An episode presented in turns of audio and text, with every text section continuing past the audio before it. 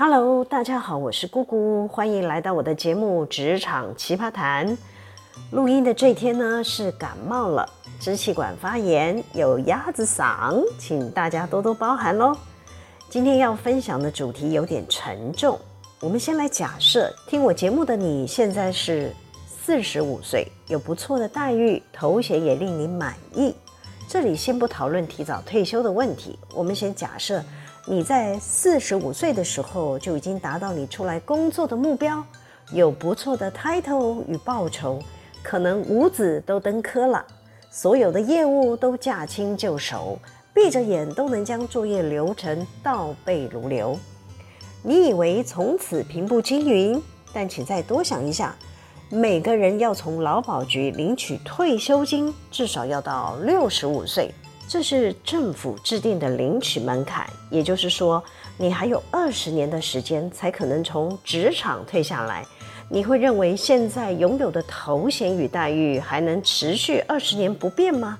可能有人听到这会说：“这不一定吧，每个人工作太样不同，没办法简化有标准答案。”同意，先限缩在一般私人企业行号服务的上班族吧。可能有人会突破盲肠的说：“姑姑姐，谁都不敢保证十年后自己服务的公司是否还存在嘞？哎，是不是有醍醐灌顶的感觉？你眼前的美好，不见得可以维持十年或二十年依然美好。万一，我说的是万一，发生个什么突发事件，你的工作可能瞬间不保。”或者是你不知不觉成了某位高层的眼中钉，有一票人想要借势除掉你，你该怎么办？哎，这个要听到后面才会有答案。我先给大家建立一个观念：除非你的工作具有独特性，有不可取代的优势，不然只要是在一般企业工作的人，都不可能让旗下员工。永远维持相同的头衔与待遇，二十年都不改变吧？因为企业还想要继续营运下去，就有生存的议题，随时在考验着依附企业的所有人。因此，稍具规模的企业就会设有一套绩效的考核系统，迫使旗下员工要不断的精进，创造企业的经营绩效。跟不上企业发展脚步的人，就可能会被列入观察名单，安排优离或是优退。这在一般企业可说是司空见惯的事。我也观察到，那些被定义跟不上企业脚步的人，多半是年资深、年龄大，而且担任中高阶主管的居多。这里指的年龄大，应该是都已跨过五十岁以上。这些人的薪水都会是企业沉重的负担。虽然说人都会老，迟早都要从职场退下来，但那些顺其自然退休的，不在我们今天讨论的范围。我们今天要谈的是，无预警的情况下，你没有任何心理准备，你所在的职场有紧急突发的事件产生，刚好与你的业务息息相关时。开始有人把你当箭靶，针对你，检讨你，你明显感受你不被高层长官重视，万念俱灰下，你可能会想离职，但现实是残酷的，只要跨过四十五岁的门槛，甚至来到五十岁以上，都很难再换上有着相同的头衔，或者是有更好待遇的工作。这时候该怎么办呢？先听听我朋友的故事吧。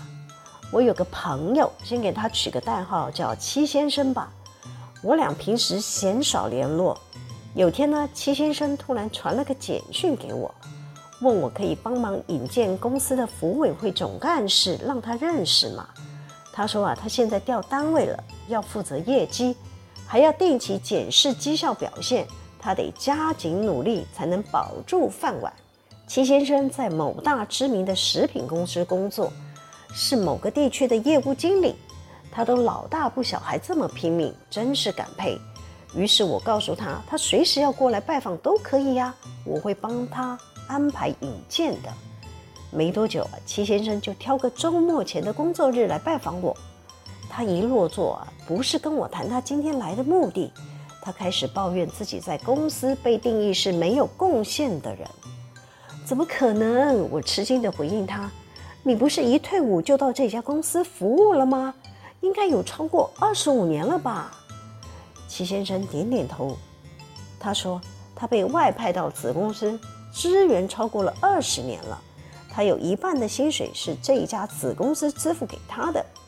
年初，他们子公司的总经理检讨绩效，开始对他嫌东嫌西，还直白地告诉齐先生说：“你对公司完全没有贡献力，子公司养不起你。”那个子公司总经理就要求总公司得把齐先生调回台北总公司，造成齐先生心里有很大的创伤。他自认自己一直是兢兢业业、认真负责、努力工作，也是一路从基层的职员晋升上来，公司的业绩并没有衰退，为什么要说他的绩效不彰呢？子公司总经理对齐先生的负面评价一直萦绕在他的脑海里，让齐先生好几个夜晚辗转难眠。哎，有这么严重吗？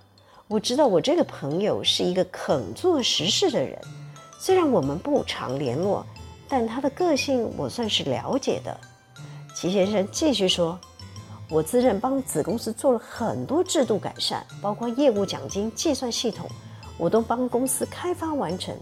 大家用了很多年，也没有不公平的事情发生，下属们也满意这样的激励方式。”现在啊，新的总经理上任就推翻了我设计的制度，还嫌弃我是个没有绩效贡献的人，我不能接受这样的评价，把我调回总公司，我的薪资还减了不少钱呢。我看齐先生的抱怨话匣子打开就停不住，巴拉巴拉的说个不停，也不知道要怎么安慰他。于是我说：“呃，职务调动薪资应该是不能做不利的变更吧。”齐先生告诉我说：“因为我是资源子公司啊，现在是归建呢，没有调动的问题。本来资源子公司的关系，他可以额外领取的交通补助，每个月至少多了两万多元吧。现在不仅少了那两万，头衔也没有了，管辖范围也变少了。总公司还要求他每个月要有一定的销售目标。”齐先生服务的公司可是台湾数一数二的食品大厂，大家生活常见的通路都是他们公司的势力范围。我本来天真的想，他应该很容易达成目标吧。于是我说：“哎呦，光那些便利店、量贩店什么的，你应该很容易达成啊。”齐先生白了我一眼说：“不是你想的这么简单，我必须自己去开发新的通路。”哈？台湾零售的通路就已经是饱和了吧？你应该很难再找到其他的销售管道吧？齐先生给我一张，你现在知道我气到睡不着的点了。他咬牙切齿地说：“我一回到台北总公司，才知道新的工作内容是这样，我心里愤恨难平，越想越不甘心。我过去对子公司的贡献，在现在年轻的总经理眼里就是 nothing 啊。”没有意义呀！我又问：“那你有想好要怎么拓展通路了吗？”齐先生说：“台北办公室有几个跟他命运一样的老鸟，大家都为公司卖命超过二十五年、三十年的。上面说你没贡献度，要留校察看，就真的把这群老鸟放在同一个单位里，每周、每月检视我们绩效改善的状况，内心真的不好受。”这些老同事就好心的告诉他说：“可以试着开发庙会的通路吧。”他想到庙会的活动也不是每个月都有啊，那得要走访多少的宫庙啊？齐先生就告诉我说：“我自己也不适合这一挂呀。”于是啊，他想到揪团购，开始要来当团爸、团妈之类的。他打算打入各大公司的服委会推团购。于是齐先生开始打开他的手机，透过 LINE 操作他自己设计给我们公司专属的界面。我不得不说，我这个朋友还真有一套。看着他向我介绍系统的操作方式，说明团购回馈的比例，出货分装他都会服务到好。我突然觉得齐先生很棒哎，他其实个性是个属于内敛老实型的人，他不是那种会做团购服务的人。他遇到职场的逆境的时候，他还是得快速让自己转念，找出适合自己生存下去的模式，才不会被经营高层当作是坐领干薪。等退休的老人，我提醒他：你要加油，你要撑住，无论如何得撑过六十五岁，来到法定可以按月领取劳退金的年龄就解脱了。齐先生无奈地说：“我是想撑到六十五岁再退休啊，但我们公司似乎不给我这个机会。”他继续说：“我突然意识到自己在别人眼里是个老屁股，是没有贡献力的人。”我得要为自己与家人打算，我的两个儿子还在上大学呢，都是要用钱的时候。齐先生要离开前，我特别提醒他，职场的工作态度呢还是很重要。越是来到这个年纪啊，不要让上面的主管觉得你就是倚老卖老，想坐享其成。企业任何的任务进来，都要积极的面对，快速的完成，还要主动回报进度，不能延宕。不要给上面的老板抓到你延误的理由，这样才能保住你可以稳妥的待到六十五岁。可能有人听到这会想说：“姑姑姐，应该是你这个朋友工作有什么疏漏吧，或者是任务延迟？一般企业应该不会这样对待资深的同仁吧？”嗯，我只能说，重视绩效的企业确实会如此。倘若你即将进入五十岁，又是中层的主管，比方说经理、副理的，得要特别留意自身的工作态度，千万别让上面的老板觉得你停滞没有进步，就会找尽各种理由逼你离开。不久前，我在其他的朋友圈看到一位也是中高龄的朋友，同样遇到了职场的逆风，他竟然撑不下去，直接丢离职单走人。当我知道的时候，非常惊讶地说。你干嘛不忍住啊？朋友说他没忍住，他觉得自己待的环境对中高龄不够友善，年纪大了，上面的长官开始对他不疼不爱了。在长官没有嫌弃他之前，自己先耍帅离开吧。唉，虽说我这个朋友是资讯管理的专业，但要谋一份相同薪资、相同职位的工作，还是有些难度的。需要花点时间等待。通常啊，我都会鼓励职场的朋友，至少要确定有下一个栖身之处，才可以有底气地说我不干了。我观察职场对中高龄不友善，不是偶发事件，还是一个普遍现象。我的另一个朋友也分享，他的家人也有类似的遭遇。他说自己的弟弟到欧洲出差回来。老板就找新人来取代弟弟的位置。等弟弟回到台湾，发现自家老板不明讲，安插个新人做弟弟的工作，真的很心寒。他的弟弟也只能摸摸鼻子，自己默默递出离职单走人。我再说一个我自身的故事。常听我节目的朋友应该知道，我前两年也有过类似的遭遇。我本来可以管辖的范围，突然被子公司的总经理安插新人接手。虽说我自愿退出子公司的人资管辖的范围，最后我与子公司总经理为了下脚回收的事闹翻了。他限制我不能插手介入子公司的所有业务，要求集团董事长把我调离子公司。董事长知道我在子公司也算是高薪一族啊，调回总公司会是一个负担，于是他面有难色地问我：“你有什么想法呢？”听到董事长亲自跟你谈去留，当下对我来说确实是一大考验。倘若有人与我相同的处境，应该会很有骨气地说：“老娘不干了，不干我最大吧。”但我的退休计划是六十五岁，我还没有找到相当的薪酬待遇，暂时没那个底气丢离职单啦，所以我得继续为五斗米折腰。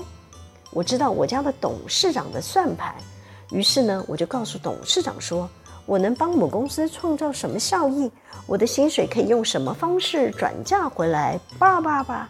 刚开始董事长对我的说法半信半疑，我后来列出一张清单给他，我说啊，当初我挂在子公司是抵充一些母公司的费用，没有向子公司收取。